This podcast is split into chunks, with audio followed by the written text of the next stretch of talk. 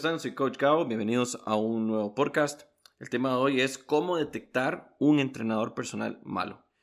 Existe una gran cantidad de entrenadores en cada gimnasio y ahora aún más vas a encontrar en redes sociales, en internet.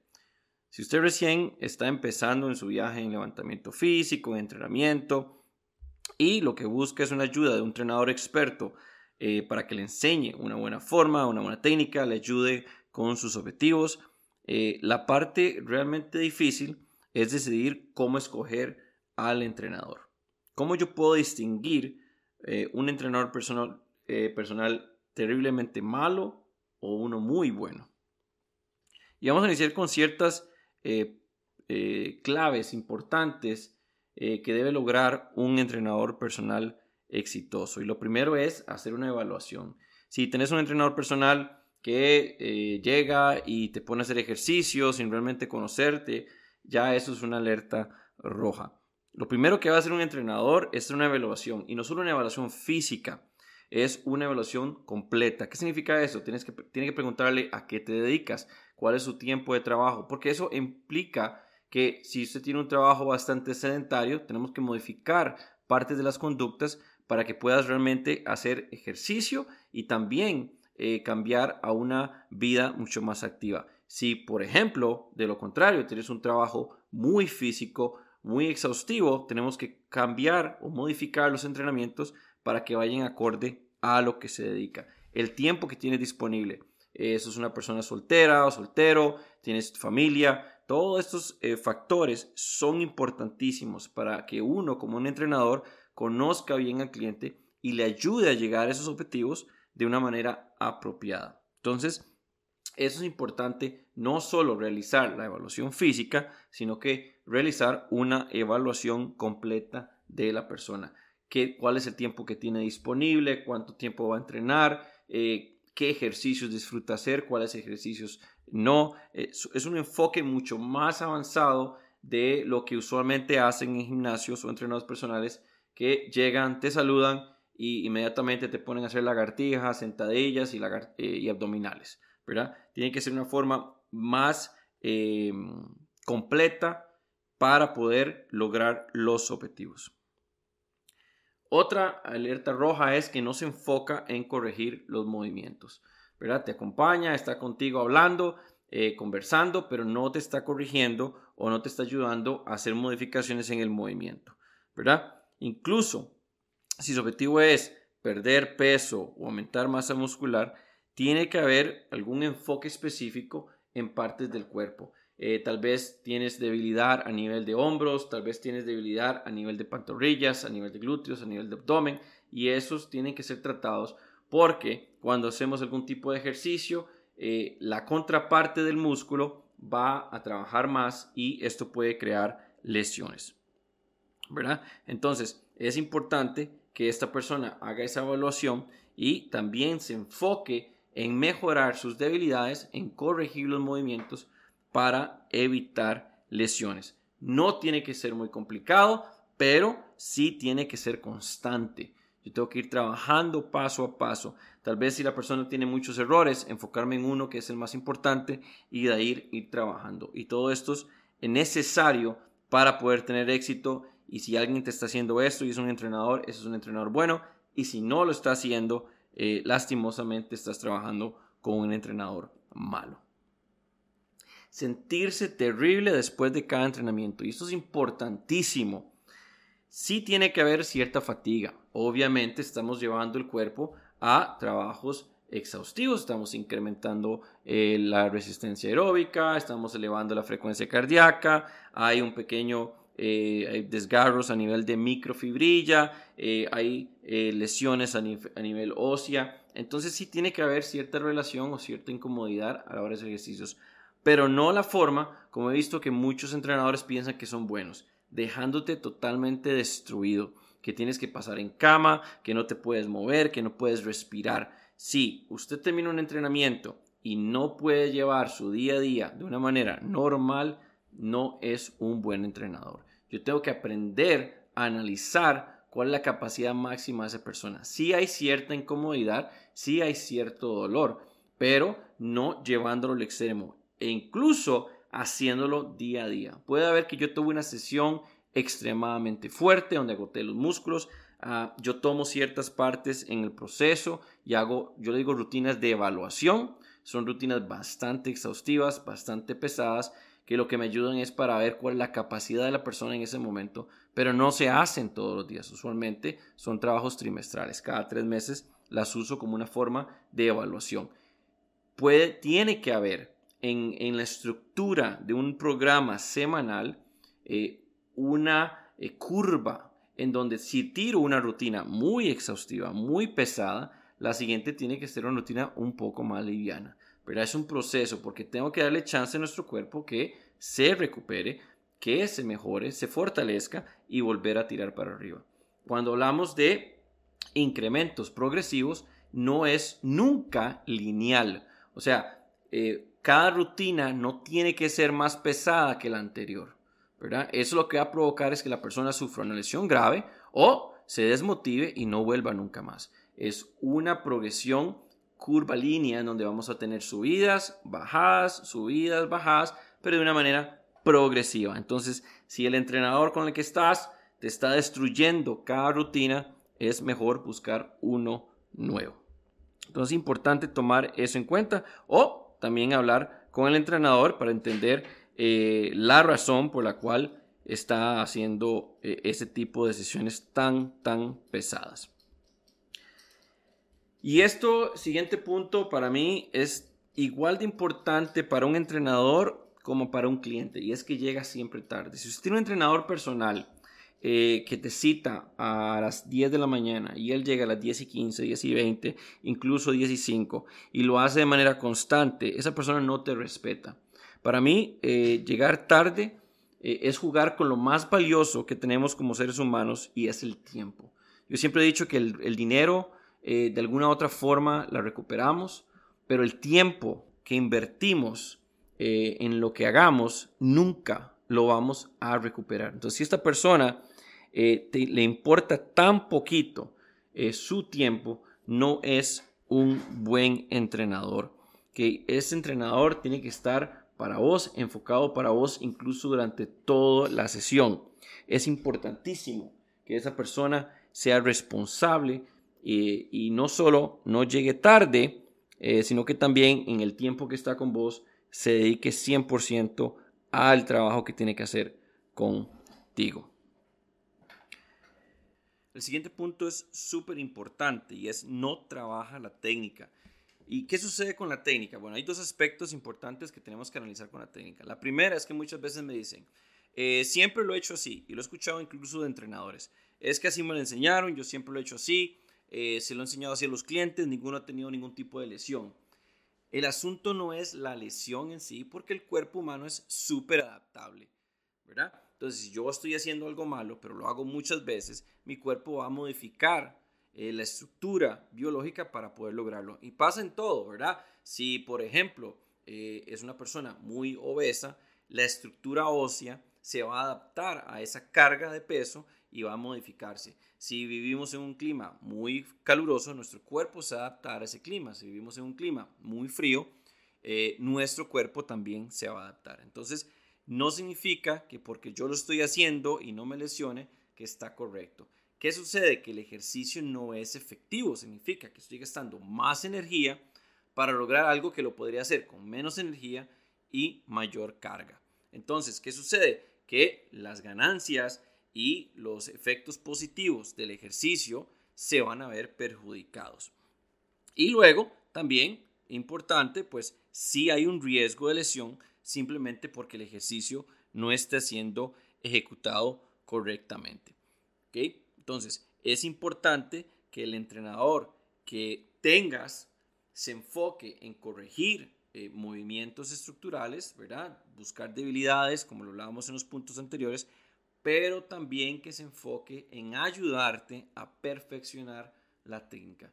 Y esto no es algo que va a pasar de la noche a la mañana. Usted no se va a hacer experto en un movimiento eh, en una semana. Es un proceso largo donde un entrenador profesional, donde un entrenador capacitado y realmente un buen entrenador va a tomar su tiempo de ir analizando cómo se están ejecutando los ejercicios malos y cómo podemos ir modificándolo. A través de regresiones, a través de progresiones, hay muchas formas de poder lograr que la persona mejore su técnica. Por ejemplo, si una lagartija normal o un push-up normal, la persona tiene dificultades y por ende lo está haciendo mal, ¿verdad? Podemos trabajar una regresión o alguna modificación del ejercicio en donde actúe y active los mismos grupos musculares, pero de alguna forma más sencilla para que la persona vaya adaptándose. Esa es una forma de trabajarlo y un entrenador capacitado y un entrenador bueno lo haría de esa forma. El entrenador malo simplemente te dejaría que sigas haciendo el ejercicio hasta que eventualmente el cuerpo se adapte al movimiento como lo está haciendo mal o pues eh, lastimosamente haya una lesión. Son esos microajustes que hacemos constantemente. A mí me hace gracia porque tengo clientes que han estado conmigo por muchísimos años y aún ahora, ¿verdad? Años después, sigo haciendo correcciones. Entonces muchas veces me dicen, pero bueno, eh, ya llevamos tres años y usted me sigue corrigiendo.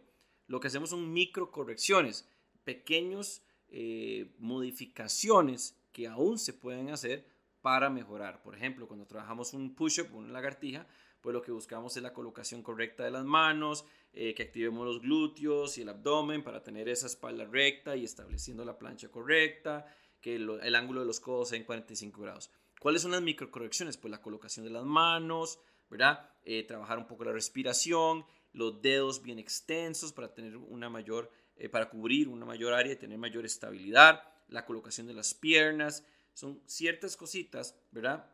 Que hacemos, modificaciones pequeñas para ir perfeccionando. Lo interesante y lo, eh, digo yo, precioso del ejercicio es que siempre hay espacio para mejorar. Hay siempre una forma en que yo puedo mejorar el movimiento. Otro punto importante es que busca llamar la atención y esto es bastante desagradable, es algo que veo, lo veo mucho en entrenadores y me resulta eh, muy malo, eh, mucha falta de profesionalismo. Es el que busca llamar la atención. Eh, muchos malos entrenadores quieren que todo el mundo los vea, ¿verdad? Es el gracioso, es el popular, piensan que si tienen clientes haciendo entrenamientos o movimientos súper complejos y, y, peligrosos, son los mejores, es el que cada día te trae un ejercicio diferente, ¿verdad? Este me encanta porque cada día está inventando ejercicio. Entonces te pone a hacer una lagartija con un disco en la espalda, con una barra en el cuello, eh, encima de un bosu. Eh, ese tipo de entrenador, ¿verdad? yo le digo el entrenador payaso, así le digo yo. Eh, no hay una razón por la cual esa persona tenga que hacer eso para demostrar que es un buen entrenador, ¿verdad? pasa mucho en ejercicios de alta intensidad que te pone a, saltar eh, a un cliente de 60 años, a saltar sobre una caja, ¿verdad? Incluso eh, hace unos, unos meses, tal vez años atrás, eh, hay ciertos ejercicios que son muy buenos, pero si la persona no se siente confiada, si la persona no lo quiere hacer, ¿por qué tengo que obligarlo a realizar esos ejercicios? ¿verdad? Había un cliente que tenía una dificultad muy fuerte con el snatch y le costaba. Eh, no es un atleta, pero lo que busca es una persona de mantenerse activo, de mantenerse saludable y era un ejercicio que realmente no le gustaba. Hay ejercicios que lo hacen porque, porque les da pereza o porque es muy difícil. A él realmente no le gustaba, era un ejercicio que le costaba demasiado y no lo quería hacer. Entonces, mi trabajo como entrenador no es obligarlo a que le guste el ejercicio, sino es encontrar cuál otro ejercicio él puede disfrutar, puede realizar sin ningún problema y está ejecutando las mismas acciones fisiológicas que lo haría con el snatch. Y eso es parte de lo que hace un buen entrenador. Eh, esto llama la atención de que, ah, mis clientes pueden hacer 60 snatches, ah, tengo un cliente de 60 años que se sube un cajón y salta un cajón 50 veces. ¿Cuál es la función? ¿Cuál es el propósito de que la persona haga eso? Únicamente es para que te vean. Esos te usan eh, como una forma de eh, de venta para que la gente, mira, tener ese señor de 60 años saltando y qué chido, yo quiero entrenar con él. O mira, tiene esa, esa persona eh, en la pared con 200 discos en las piernas. Ese es un entrenador increíble. No, es una persona que busca llamar la atención y lastimosamente te está usando para lograr eso. Y aquí viene otra alerta roja, grande, fuerte, increíble que siempre eh, se mantenga esto a pesar de toda la información que hay en Internet. Pero un entrenador malo te va a tratar de vender suplementos deportivos. El que te dice, ah, si usted quiere subir 5 kilos, usted ocupa tomarse esto, esto, esto. Si toma esas pastillas a las 9 de la mañana, este batido de proteína lo ocupa obligatoriamente. Tiene que tomar proteína obligatoriamente. Si usted no toma esto, no va a funcionar. Esa persona que constantemente te está poniendo en riesgo con suplementos que no los necesitas, es un entrenador malo. A mí muchas veces me dicen, ¿puedo tomar proteína? Y mi primera eh, pregunta es, ¿por qué? ¿Cuál es la razón de que usted ocupa un batido de proteína cuando existen eh, infinidad de alimentos que te van a dar la proteína? No, es que por mi tipo de trabajo, ok, perfecto. Si es algo circunstancial en donde por alguna razón no está cumpliendo con los macronutrientes necesarios, pues yo puedo ir a esa ayuda, eh, por ejemplo, con la proteína. O sabemos todos los beneficios que hay de la creatina. Todos ocupamos tomar creatina, no necesariamente. Recuerde que también la creatina la conseguimos en carnes rojas. Si usted es una persona que opta por una dieta baja en carnes rojas o una dieta vegetariana, pues sí va a ocupar tal vez el suplemento de la creatina. Pero esto no es algo que yo tengo que ofrecer y obligar e imponer con tal de que logren los objetivos. Yo puedo buscar muchísimas formas de hacerlo, ¿verdad?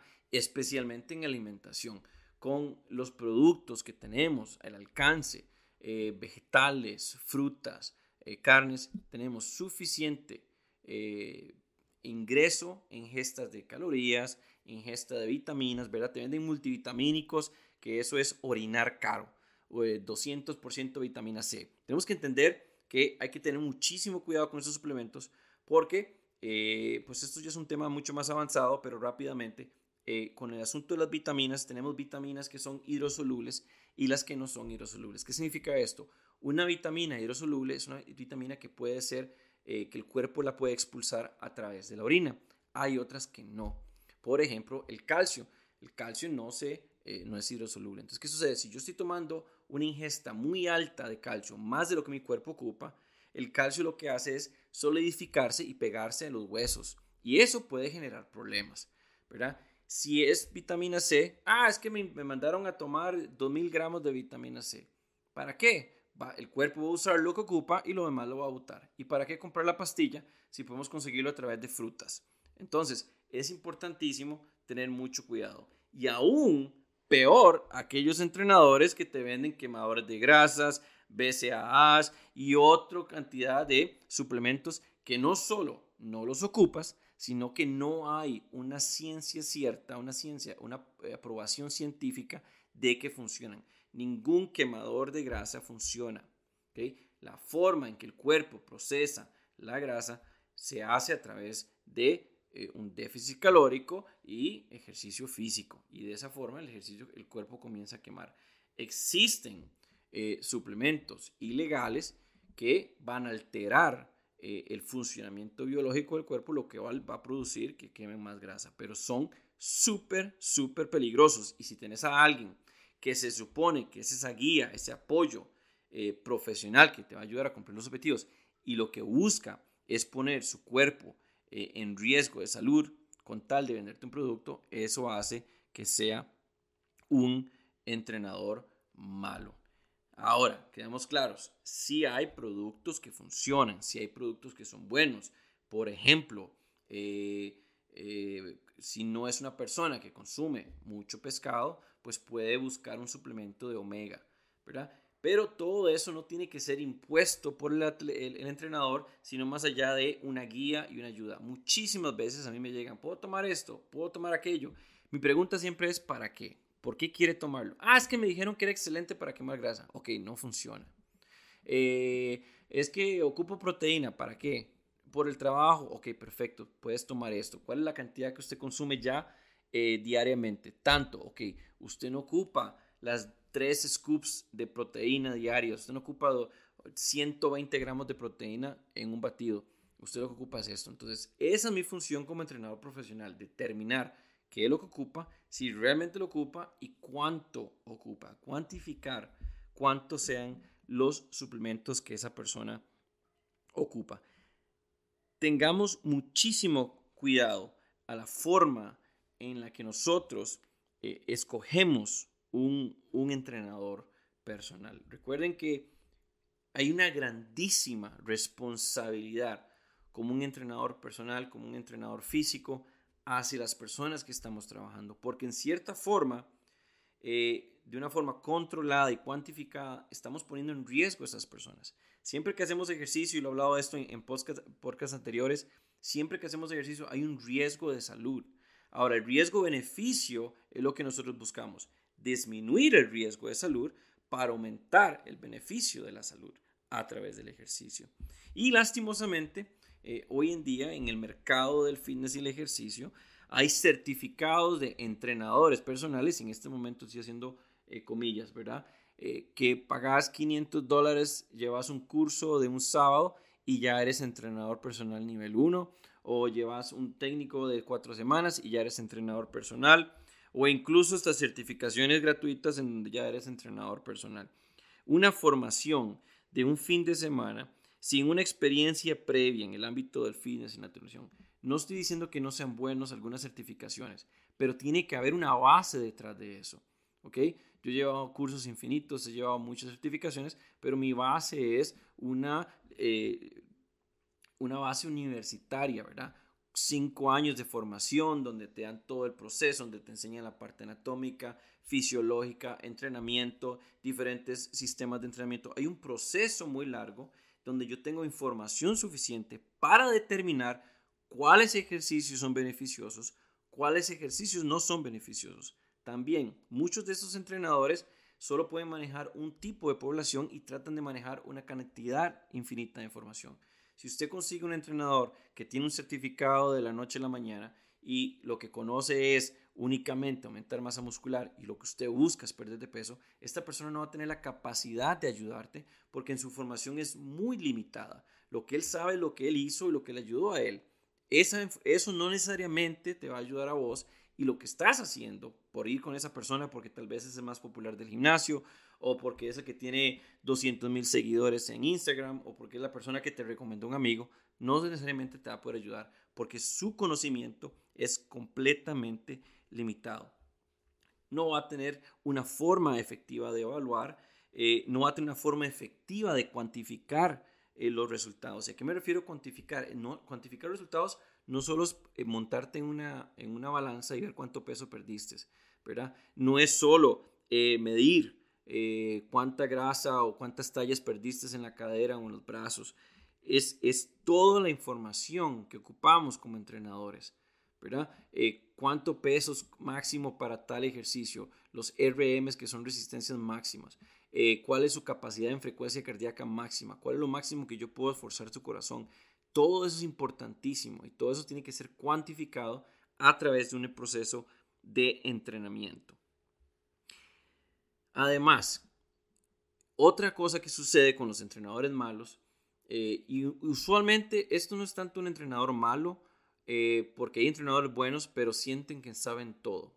Yo tengo eh, ya casi 15 años de experiencia en entrenamiento, básicamente toda mi vida he sido atleta y uno siempre aprende cosas nuevas. Muchas veces yo elimino ejercicios porque ya hay un estudio científico que dice que ese ejercicio no es tan efectivo.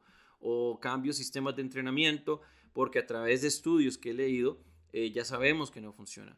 Eh, hace muchísimo tiempo se hablaba, por ejemplo, a nivel de nutrición, que el huevo era eh, malo y hubo toda una campaña contra el huevo. Hoy en día sabemos de todos los beneficios que trae el huevo. Hace muchísimos años eh, se hablaba que aeróbicos y cardio constante era lo necesario para el peso. Hoy en día, a través de estudios científicos, sabemos que HIIT, que entrenamiento de resistencia son la clave para perder peso. ¿verdad? Entonces, eh, en atletismo, ¿verdad? Ciertos, antes se entrenaban una cantidad de kilómetros exhaustiva, forzaban a los atletas a unas cargas de kilometraje muy altas, cuando hoy en día sabemos que tiene que haber un proceso, sabemos exactamente cuáles son los tipos de ejercicios que son efectivos para atletas de 10 kilómetros, para atletas de media maratón. En sí, hay siempre un aprendizaje que tenemos que tener. Y eh, si usted quiere descubrir a un entrenador eh, malo rápidamente es esa persona que siempre tiene la respuesta. Él sabe todo, él conoce todo. Muchas veces a mí me preguntan y mi respuesta es no sé, pero voy a buscar, voy a analizar.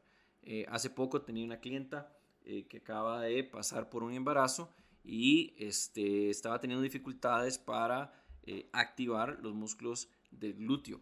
y entonces era algo que nunca había escuchado, ¿verdad? de, un grupo muscular que eh, estuviera o de manera eh, tal vez no relacionada directamente al embarazo, pero de alguna forma provocó en que esta persona eh, sintiera que no se activaba el músculo del glúteo cuando entrenaba.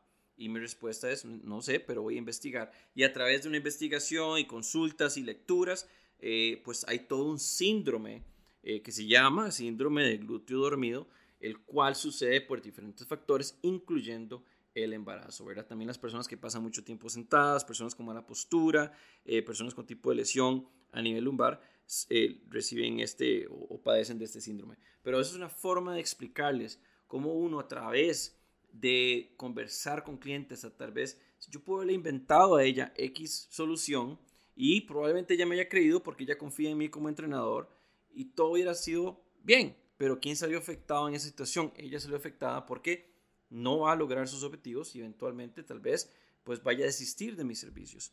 Eh, cuando yo fui honestamente y le dije, no tengo idea por qué pasa esto, pero déjame investigar y te aviso. Mi respuesta muchas veces, si no tengo conocimiento, es, no sé, pero déjame investigar. Siempre hay una forma de aprender. Entonces, si tienen eh, a ese tipo de entrenador que es el que sabe todo, es que es el mejor del mundo, que siempre tiene la respuesta y la respuesta de él siempre es correcta, porque a veces muchas veces me dicen, mira, pero yo lo vi en otro lugar que es así. Eh, la respuesta inmediata es, bueno, déjeme ver para ver por qué. Porque tal vez el otro entrenador está haciendo las cosas bien. O a veces me dicen, mira, usted ese ejercicio lo inventó. Y, yo, no, todo, todo está inventado. Lo vi en, en, un video, me pareció que es un ejercicio muy efectivo y se lo estoy entregando a ustedes. Entonces, tener esa cierta de humildad, por decirlo así, eh, no te hace mal entrenador. No tener el, conocimiento completo tampoco te hace eh, mal entrenador. Eh, lo contrario, da una mala imagen y produce que eh, pierda clientes. Espero que esta pequeña guía para reconocer los buenos y malos entrenadores sea de ayuda para que ustedes puedan tomar una decisión correcta con el entrenador que tengan. y quiero hacer énfasis en esto. Yo no estoy achacando o tratando de atacar otros entrenadores. Eh, el negocio del fitness son 6 billones de dólares en ese negocio a nivel mundial. Eh, tenemos 6 billones de habitantes y todos necesitan de actividad física y una programación responsable. Hay suficiente eh, mercado para todos. Sin embargo, sí estoy achacando a las personas que de una manera muy irresponsables se dicen llamar entrenadores personales o lo ponen en inglés personal trainer para verse más sofisticados o usan el coach para todo. No tienen la decencia de tomar esa profesión de una manera responsable, sacar una carrera universitaria sobre eso y después aprender a través de certificaciones. Si usted está iniciando en este proceso, tiene que tener una base fundamental, una base específica, fuerte, para después crecer sobre eso. Si usted empieza con bases bajas y débiles, no va a tener éxito. Y lo peligroso de esto es que este tipo de entrenadores están teniendo clientes y poniendo clientes en riesgo, no solo la salud, sino la motivación. ¿Por qué pasa? Que tienen una mala experiencia con un, con un entrenador ¿verdad? Y después no quieren nada y buscan a X persona o lo intentan solos y termina siendo contraproducente para estas personas. Entonces, no solo estamos desmotivando a esas personas que están interesadas en mejorar eh, ciertos aspectos eh, físicos, personales, mejorar su calidad de vida, sino que también los estamos poniendo en riesgo. Entonces, cuando tomen la decisión de contratar a un entrenador personal, realmente investiguen, hagan las preguntas. A mí, en lo personal, me fascina cuando tengo un cliente haciéndome infinidad de preguntas, preguntándome sobre estudios, preguntándome por clientes, preguntando por sistemas de entrenamiento, porque significa que realmente hay un interés en eh, buscar la persona adecuada. Si hay química, que es importantísimo eh, en esto para una relación de entrenador y atleta, eh, una de las cosas más importantes es esa química, en esa, ese respeto hacia el entrenador y ese respeto hacia el cliente. Genial, podemos trabajar por mucho tiempo. Si realmente no se siente esa química, si no hay esa confianza que la persona tenga sobre mí, sobre lo que lo puedo lograr y cómo dónde los puedo llevar, también no hay ningún problema. Siempre los invito a buscar otra persona con el cual se sientan a gusto, con el cual puedan trabajar y avanzar. Tengo clientes de años conmigo que siempre trabajando, son personas con las cuales tenemos una relación muy fuerte. Ellos confían en mí, yo siento esa confianza y para mí es una responsabilidad de estar tratando siempre de darles lo mejor.